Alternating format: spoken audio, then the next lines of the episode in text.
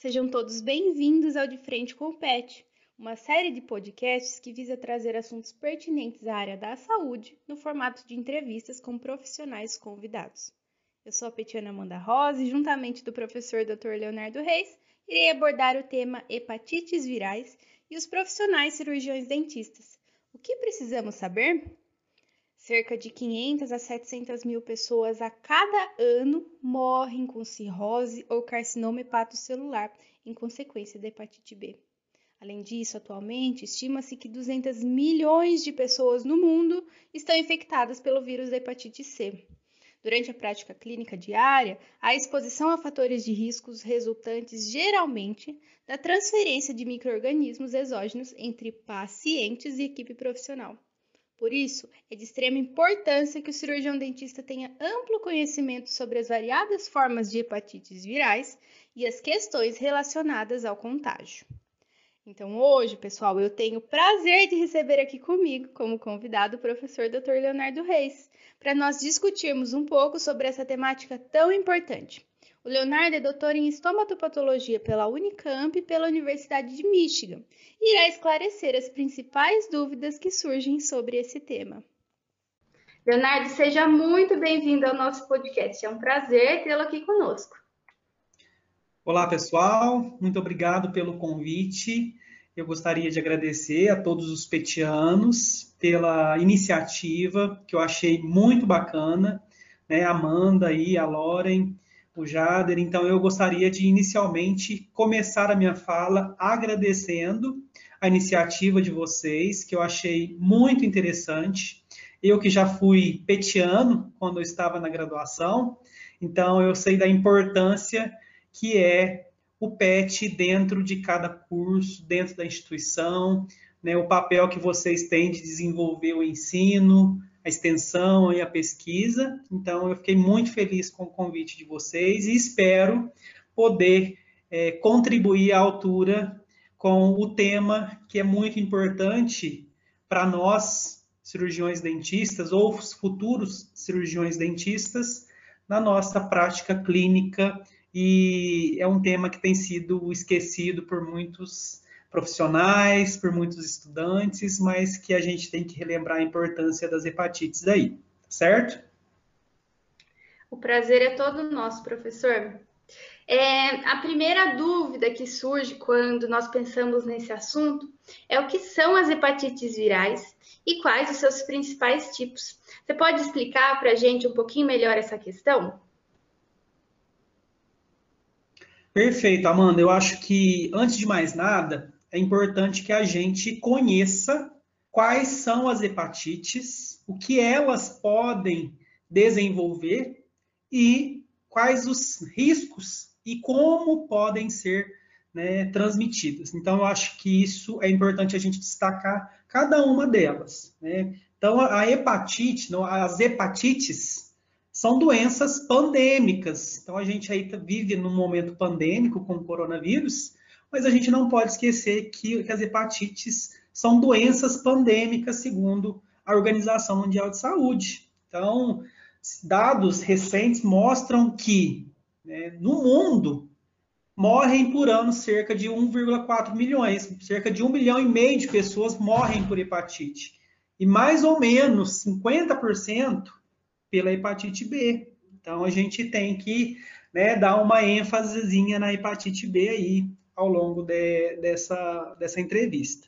Mas o que, que são essas hepatites? Né? Nada mais é do que infecções por vírus, como o próprio nome diz, hepatite, né? Hepato vem de células lá do fígado, então, que atinge principalmente o fígado, embora, como eu disse para você, Amanda, esquecidas, ainda é um grave problema de saúde pública no Brasil, não só no Brasil, né? No mundo. E a gente tem que lembrar que na maioria das vezes são infecções silenciosas. Olha a importância para nós dentistas, gente. São infecções silenciosas. O paciente muitas vezes ele não é diagnosticado, ele vai chegar na nossa cadeira para ser atendido sem o diagnóstico às vezes. Ou muitas das vezes ele tem o diagnóstico e omite. Ou às vezes ele tem é, o diagnóstico, mas as, né, nós não fazemos uma anamnese correta. E a gente não faz essas perguntas, né? Assim como outras infecções virais, bacterianas, é, o paciente ele não traz escrito na testa, como a gente brinca, qual a doença ele tem. Então, às vezes, nós, como profissionais da saúde, vamos ser responsáveis até pelo diagnóstico desse paciente, né? Dependendo das associações que a gente fizer durante a nossa nosso atendimento. Tá bom? E quando a gente pensa em hepatite, vem logo na cabeça o quê, né? Quais hepatites? Geralmente, quando a gente fala em hepatite, a gente fala em hepatite A, hepatite B e hepatite C. Praticamente vem essas três, mas a gente tem que lembrar que ainda existe hepatite E e hepatite D, desculpa, né? Seguir na ordem. Temos hepatite A, B, C, D e E, embora pouco faladas, mas existem, né? A gente sabe que no Brasil, principalmente, a hepatite A, a hepatite B e a hepatite C. Hepatite D e E está mais relacionado com países menos desenvolvidos, com sistema de saneamento um pouco precário, principalmente em alguns países da África e da Ásia. A hepatite A, para a gente começar a falar, ela é um tipo de né, vírus RNA, tá? E ela é conhecida também por hepatite epidêmica ou hepatite de período de incubação curta. Por quê? Porque geralmente esse período de incubação ele vai de 15 a 50 dias para o início dos sintomas, com uma média de 30 dias. E como que é a transmissão da hepatite A, quando a gente pensa em hepatite A? A principal via de transmissão é oral fecal. E o contato interhumano, né? Humano-humano, ou até mesmo através de água, alimentos contaminados, Transmissão sexual, quando a gente tem que pensar em hepatite A, a gente tem que lembrar da transmissão sexual, principalmente pela prática do sexo oral anal, tá? E para prevenir, como que eu faço para prevenir a hepatite A? Melhorias nas condições de vida, melhorias na, na qualidade ali de vida, na qualidade socioeconômica, e a gente tem, né, aí disponível a vacinação para a hepatite A, certo? Mas, né, a hepatite A, ela está disponibilizada pelo Programa Nacional de Imunização em algumas situações específicas, tá? Então, por exemplo, quem que está apto para receber a vacina da hepatite A? São pessoas que têm doenças hepáticas, suscetíveis para a hepatite A, pacientes que, recebe, que vão receber ou receberam transplantes. Esses transplantes podem ser halogênico, autógeno, autólogo, desculpa, ou é, transplante, transplante de medula óssea. Certo, Amanda? Agora, quando a gente fala para hepatite B, ela também é uma doença infecciosa viral, mas é, ela é causada pelo um tipo, né, pelo EBV, desculpa, pelo HBV, mas ele é um tipo de vírus diferente do da hepatite A, é um vírus de DNA, não de RNA, certo? E ele está presente em praticamente todos os líquidos corporais. Olha a importância dessa informação. Por quê? Né, quando a gente pensa que ele está presente em todos os líquidos corporais, a gente pensa que a transmissão é mais facilitada, certo? Claro que, né, quando a gente fala em líquidos corporais, a gente tem que é, tem uma exceção que é a das fezes, que não estão presentes esses vírus. Mas, então, né, a gente pensar num geral, todas as concentrações onde a gente tem líquidos no corpo, a gente tem a probabilidade de transmissão. O período de incubação desse vírus, que é a hepatite B, vai girar em torno de 30 a 180 dias, com uma média de 70 dias para o início dos sintomas. E a gente tem na hepatite B uma subdivisão, que é a aguda e a crônica, certo? E o que, vai diferenciar basicamente da aguda da crônica é que os casos agudos, sintomáticos e assintomáticos, eles permanecem por mais de seis meses. Então, isso significa que houve uma cronificação. Certo, Amanda? Perfeito. Muito importante a gente pensar nessa questão dos líquidos corporais, né? Aí pra gente a saliva entra como um, um líquido que a gente mexe o tempo todo. Isso. E para transmissão, Amanda, da hepatite B, a gente tem que pensar no sexo desprotegido, já que a gente está falando que está presente nos líquidos corporais, então vai estar tá presente no sêmen, vai estar tá presente nas secreções vaginais, transmissão vertical, que é a transmissão da mãe para o filho, aleitamento materno, acidentes pérfuro-cortantes. Olha aí, gente, acidentes pérfuro-cortantes. Então, nós estamos sempre correndo esse risco, né? Quando a gente está anestesiando, trabalhando com é, material pérfuro-cortante com o paciente ali. Uso de drogas injetáveis, né? Então, compartilhamento de seringas, de agulha, procedimentos odontológicos onde a gente não faz a devida esterilização do material, a importância, né? Então, às vezes a gente está ali na correria do dia a dia, né, na clínica, e a gente fala o quê? Não, aqui é só você dar uma olhadinha, vou utilizar aqui um instrumental aqui que não está esterilizado, né? Então a gente tem esse papel, né? Esse risco, a gente assume isso. Né? Então, é, e como que eu pre vou prevenir né, a, infecção da hepatite B, principalmente pela educação sexual, que a gente sabe, né, que é, é, é usada não só para as hepatites, mas também para várias infecções sexualmente transmissíveis que a gente tem que ter, né? E a gente sabe que nós temos a vacinação no SUS, que são as três doses da hepatite B, que geralmente a primeira dose, entre a primeira dose e a segunda dose a gente tem um mês, e entre a segunda dose e a terceira, no máximo seis meses. E para finalizar, né, que a gente está falando de todas, a hepatite C, que também é uma doença infecciosa, viral, contagiosa, e antigamente ela era conhecida como hepatite não A, hepatite não B, tá? É um vírus do tipo RNA e cerca, olha o número, gente, cerca de 80% de pessoas que se infectam pela hepatite C não conseguem eliminar o vírus. Então, evoluem para a forma crônica. E apenas 20% do, do restante, né, do, dos infectados, vão conseguir eliminar em cerca de seis meses, tá?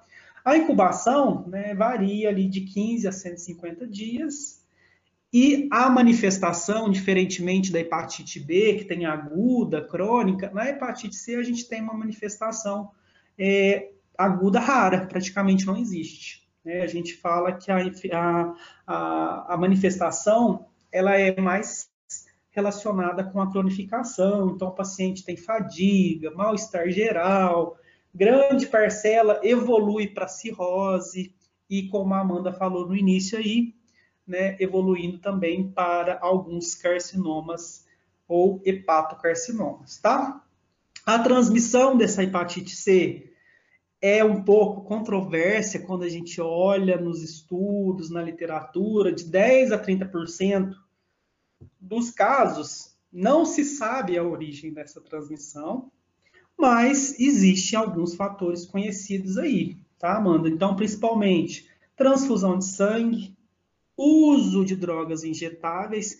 Então, prestem atenção que para hepatite C, eu, eu vou ter a presença desse vírus principalmente no sangue, diferentemente lá da hepatite B, que está presente nos fluidos corporais. Então, se eu tenho a presença principalmente no sangue, eu preciso ter né, a, é, a transmissão de sangue-sangue, de, paciente, de um paciente para o outro. Tá? Então, em transfusão de sangue, uso de drogas injetáveis com compartilhamento de seringas, né? Quase que necessariamente, né? Eu preciso, como disse para vocês, eu preciso desse contato do sangue contaminado, porque a concentração nos fluidos, como eu falei, ela é muito baixa, tá? Então, quando a gente pensa em saliva, só saliva, a concentração é muito baixa. Quando eu penso em sêmen ou fluidos vaginais, também é muito baixa da hepatite C. Tá? Então, a gente tem que lembrar, mais uma vez, da importância do cirurgião dentista quando a gente pensa em instrumentos cirúrgicos aí, né? Que a gente às vezes não esteriliza, né? O vírus está ali presente. Então, na odontologia, não só na odonto, né? A gente tem que pensar ali também nas manicures que utilizam, né? A gente sabe que utilizam alicates ali que pode causar né, um sangramento e às vezes não está esterilizado, então da importância do uso individualizado, certo? Barbearias para a mesma coisa. E a gente sabe que ali relação sexual desprotegida, a gente não pode né, pensar que isso deve acontecer com frequência, claro que não, mas ela tem um baixo risco, porque não está tão presente nos fluidos. Porém, se existe um trauma né, durante o ato sexual, onde acontece um, né, um sangramento, tanto do pênis, da vagina, independente, né, a região anal, aí sim a gente tem a presença de sangue ali, aí a gente aumenta é, exponencialmente o risco de transmissão, tá? Acidente ocupacional com hepatite C é baixo, geralmente cerca de 1,8% aí, tá? Mas é um é, caso a se pensar. Como que a gente previne? Vacina, hepatite C? Nós não temos vacina para hepatite C. Então, a prevenção se dá principalmente quando a gente pensa em bancos de sangue, quando se faz a análise, né, quando você vai fazer uma doação, então, às vezes ali você vai fazer certa triagem desses pacientes, né? Então, geralmente acontece por aí. E como nós dentistas, nós devemos o quê? Trabalhar com os nossos instrumentais sempre estéreis e todo cuidado com o contato de sangue entre esses indivíduos. Tá certo, Amanda? Certinho, professor. E, igual como a gente conversou, é, até mesmo aí uma escova dental pode ser uma fonte de contaminação, se a gente for pensar é, na hepatite B, que é transmitida pelos fluidos corporais, e aí no caso a saliva. Então, pensando nisso, quais são as outras formas de contaminação que a gente tem como que a população pode se prevenir? Como que nós, enquanto profissionais, podemos orientar a população? Perfeito, Amanda. Eu acho importante vocês terem colocado aí como exemplo a escova dental, certo? As escovas dentais, elas estão em contato direto com esse fluido, né? Esse fluido aí da saliva. E ali a gente sabe que não é só vírus, né? Existe uma infinidade de micro-organismos ali, vírus, bactérias. Então, vamos pensar aí é, no coronavírus, por exemplo. Então, seria um, um fator bem é, importante de transmissão. Pensa que né, na saliva principalmente ali na região, a gente tem alguns receptores para vírus na língua, nas glândulas salivares, então a gente tem que pensar que ali é um foco de infecção. Então a gente tem que saber orientar os pacientes para individualização desses itens de higiene pessoal. Então a gente tem que pensar se é uma escova, é claro que a gente tem que a gente pensa também, Amanda, em regiões muito pobres, tá? Porque existe isso, né? Regiões muito pobres onde o pessoal não tem acesso, às vezes é uma escova para a família toda, isso acontece, tá? Mas infelizmente a gente tem que saber orientar de que forma eles devem fazer isso, que não dá para cada um, para uma pessoa de uma família inteira compartilhar a escova com todo mundo. Então, o primeiro passo aí são as orientações. Nós, como dentistas, como promotores da saúde, a gente tem que orientar para que é, faça uso individualizado, né?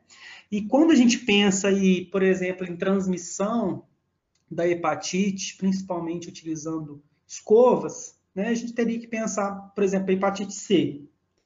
Teria que pensar que um paciente ele deveria ter um trauma na hora da escovação, ou um problema periodontal muito grave, ou né, o, a, o, teve algum extravasamento de sangue, e aquele outro paciente, ou outro indivíduo, desculpa, que utilizou a mesma escova, também teve um trauma de escovação e também teve, ou tinha algum problema periodontal. Então, assim, existe uma série de fatores que podem é, levar a maior facilidade de transmissão. Então, eu acho assim, como profissionais, nós, como profissionais, nós devemos saber orientar esse paciente. Eu acho assim que as hepatites, como eu disse no início, foram esquecidas, tá? Então, a gente tem que saber da onde, como que eu posso transmitir ou pegar hepatite A? Como que eu posso transmitir ou pegar hepatite B? Como que eu posso pegar ou transmitir hepatite C? A gente esquece desse, disso. Então, a gente, sabendo né, dos riscos, onde acontece a transmissão, a gente sabe orientar esses pacientes. Né? Então, eu acho que isso é, é o mais importante para nós como profissionais da saúde aí. E utilizando ainda dessa fala, Amanda, é, hepatites, né? Nós, nós estamos, né, focou, né, porque realmente existe N assuntos que a gente poderia tratar aqui, quando a gente fala de vírus, mas, mais uma vez, pensando no vírus da, da gripe, na influenza, vírus da, do coronavírus, então, ou né, outros vírus aí, é, HPV, então a gente tem que pensar que isso não deve acontecer por esse compartilhamento aí de, de itens básicos de higiene. Exatamente. Eu acho que é nossa, é nossa função explicar para o paciente essa questão e orientar, né? É, agora, em relação ao cirurgião dentista, o que é que muda no atendimento odontológico, professor? Quais os cuidados que nós devemos tomar na nossa prática clínica para evitar essas possíveis infecções, conforme a gente tem conversado? Perfeito, Amanda, também ótima pergunta. Eu acho que vocês pontuaram muito bem as perguntas.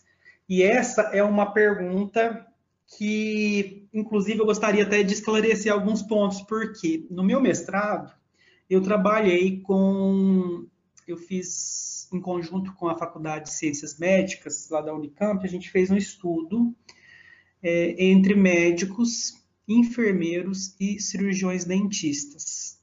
E a gente fez uma pesquisa para saber o nível de conhecimento das adesões às precauções padrão, né, que a gente sabe que hoje a gente é regulamentado por uma norma chamada Norma Regulamentadora 32, tá? Depois vocês podem pesquisar, eu posso disponibilizar para vocês o artigo que a gente publicou, que, que a gente fez mostrando é, o qual o nível de conhecimento entre estudantes e profissionais já formados, dessas três áreas: odontologia, medicina e enfermagem.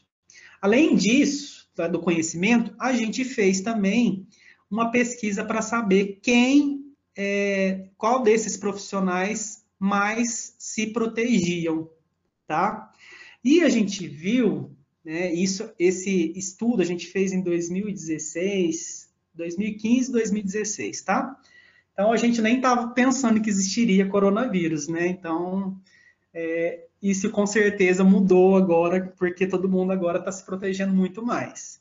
Mas na época, quando nós fizemos esse estudo, nós observamos, olha que interessante, que os estudantes de odontologia e os profissionais de odontologia, eles tiveram maior conhecimento sobre é, as precauções e eram os profissionais e estudantes que mais utilizavam equipamentos de proteção, tá?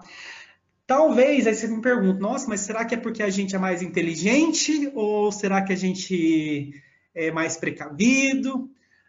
Pesquisando, né, lógico, e a gente também relatando isso, é, é, contextualizando isso com a literatura, a gente viu por quê, porque a gente está muito mais em contato, realmente, ali, pro, com a proximidade, a proximidade, entre nós profissionais com o, o paciente é muito grande. Então, a gente está ali de frente com o paciente, o aerosol ali, né, formando. Então, a gente já utilizava muito mais máscara, a gente já utilizava muito mais óculos, não muito mais jaleco. Então a gente mostra que a gente já tem esse, é, esse como se diz, é, essa tradição, né, de utilizar mais os equipamentos de proteção. Então aí eu te respondo a pergunta que o que muda, né, para a gente atender esse paciente? Praticamente não muda nada, né? Porque primeiro que a gente já sabe que o paciente muitas das vezes ele não vai chegar com o diagnóstico na nossa cadeira. Segundo, às vezes o paciente ele vai omitir essa informação, que é de direito dele, tá? Terceiro, às vezes o paciente ele não está diagnosticado, tá? Então, o que vai mudar, né? Então, acho que o protocolo de segurança para atendimento desses pacientes devem ser o mesmo para todos os pacientes. Então, sempre utilizar a máscara, utilizar o óculos, utilizar a luva, né? Claro que isso mudou um pouquinho agora, porque a gente encontrou no nosso, no nosso caminho um vírusinho aí, um vírusinho bem forte, né? Que a gente está tá, tá tendo que utilizar uma máscara um pouquinho mais elaborada, né? Que é a PF a N95, PFS, né? Então a gente tem que a gente vai adequando também ao contexto que a gente está vivendo. Mas, mais uma vez, eu acho que é, é isso que a gente tem que fazer usar todos os, os, equipamentos de proteção que a gente tem disponível, né? Não aceitar menos do que isso, porque existe locais que depois a gente às vezes vai ter que trabalhar fora do ambiente da, da universidade, que às vezes eles não fornecem. Aí você vai falar, vai fazer o quê? Você vai atender esse paciente a si mesmo ou se, né? Então, eu acho que isso vai um pouco da consciência do profissional também, que a gente tem que saber onde está nosso limite, tá? Então, eu destaco aqui a importância, mais uma vez, de utilizar todos os equipamentos de proteção e realizar a esterilização do material devidamente, tá? Então, acho que, claro que a gente faz nossa parte para nos proteger, mas nós temos que proteger nosso paciente também. É muito interessante isso que você falou, né? Todo paciente é um paciente em potencial, mas nenhuma medida muda, porque a gente tem que se proteger o tempo todo, independente das circunstâncias, né? Isso. É, e professor, para nós encerrarmos o, o nosso podcast, é, nós gostaríamos de saber também se pacientes com hepatite viral possuem algumas manifestações orais específicas ou alguns sinais que são mais característicos dessa infecção. Então, pessoal, é o seguinte: o que, que acontece? É, quando a gente pega na literatura, né, a, o que o pessoal fala mais sobre a correlação entre o vírus da hepatite, independente de qual seja, principalmente muitos estudos mostram, principalmente a hepatite C, que tem uma forte predileção, né, ou é uma maior associação com, por exemplo, líquen plano oral, tá? Mas essa associação não é tão bem estabelecida que a gente possa falar o que o paciente chegou na minha cadeira, eu vi que ele tem ali né, um aspecto clínico de líquen plano oral, e vou falar que o paciente tem, é, ele está infectado, ele é um paciente com hepatite, tá? Então não existe nenhuma lesão específica que eu olhe na boca do paciente e posso diagnosticá-lo. Tá? Existem várias outras doenças que a gente sabe que a gente faz associação, né? Do, de uma doença sistêmica, ali que a gente consegue, por exemplo, às vezes fazer uma associação, por exemplo, do HIV. É muito mais fácil, às vezes, às vezes o paciente tem alguma lesão ali que a gente né, desconfia e a gente pode fazer, fazer um diagnóstico através ali da cavidade oral, que é às vezes a primeira repercussão sistêmica daquela doença. Por exemplo, sífilis. Tá? Sífilis também a gente consegue fazer, às vezes, o diagnóstico oral e o paciente, né, ele está com sífilis, é uma, uma doença sistêmica.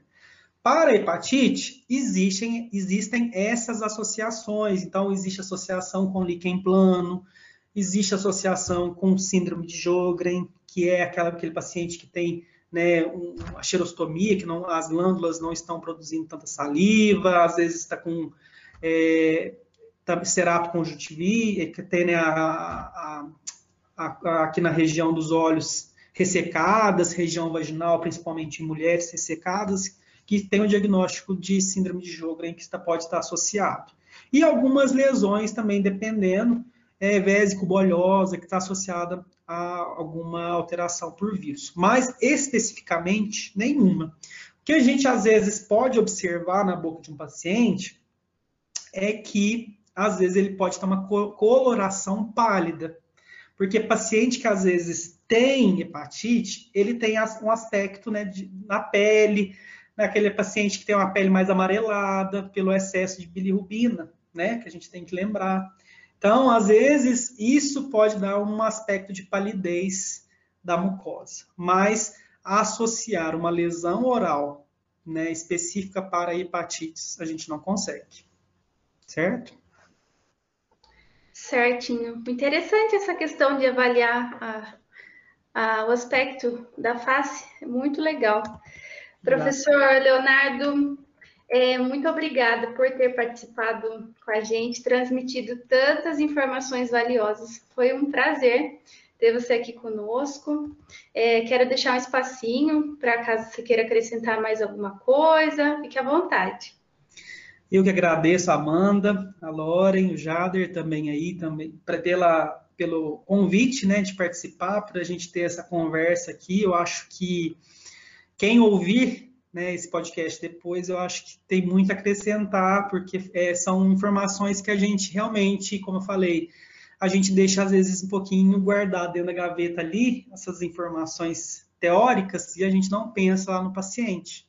Então, o que eu gostaria de deixar uma mensagem final é que cuidem dos seus pacientes como vocês cuidariam de, do seu pai, da sua mãe, do seu irmão, do seu filho, tá? Então, todos os pacientes são humanos, então a gente não trata só o dentinho, a gente não trata apenas ali a boca, a gente trata também né, do, do paciente, do paciente que tem uma alma ali. Então, atrás daquele paciente existe uma história. Então, a gente tem que respeitar isso aí, fazendo o quê? Tratando o paciente com respeito, fazendo todas as orientações que a gente recebe durante a graduação, utilizando todos os protocolos de segurança e fazendo um atendimento de qualidade. Tá certo? Então, é isso que eu gostaria de deixar aí para vocês. Novamente, muito obrigada, Leonardo. Foi um prazer ter você aqui com a gente. Eu quero agradecer também você que nos ouviu até aqui e fique ligado que no final de cada mês nós temos um podcast novo. Até. Até logo, pessoal!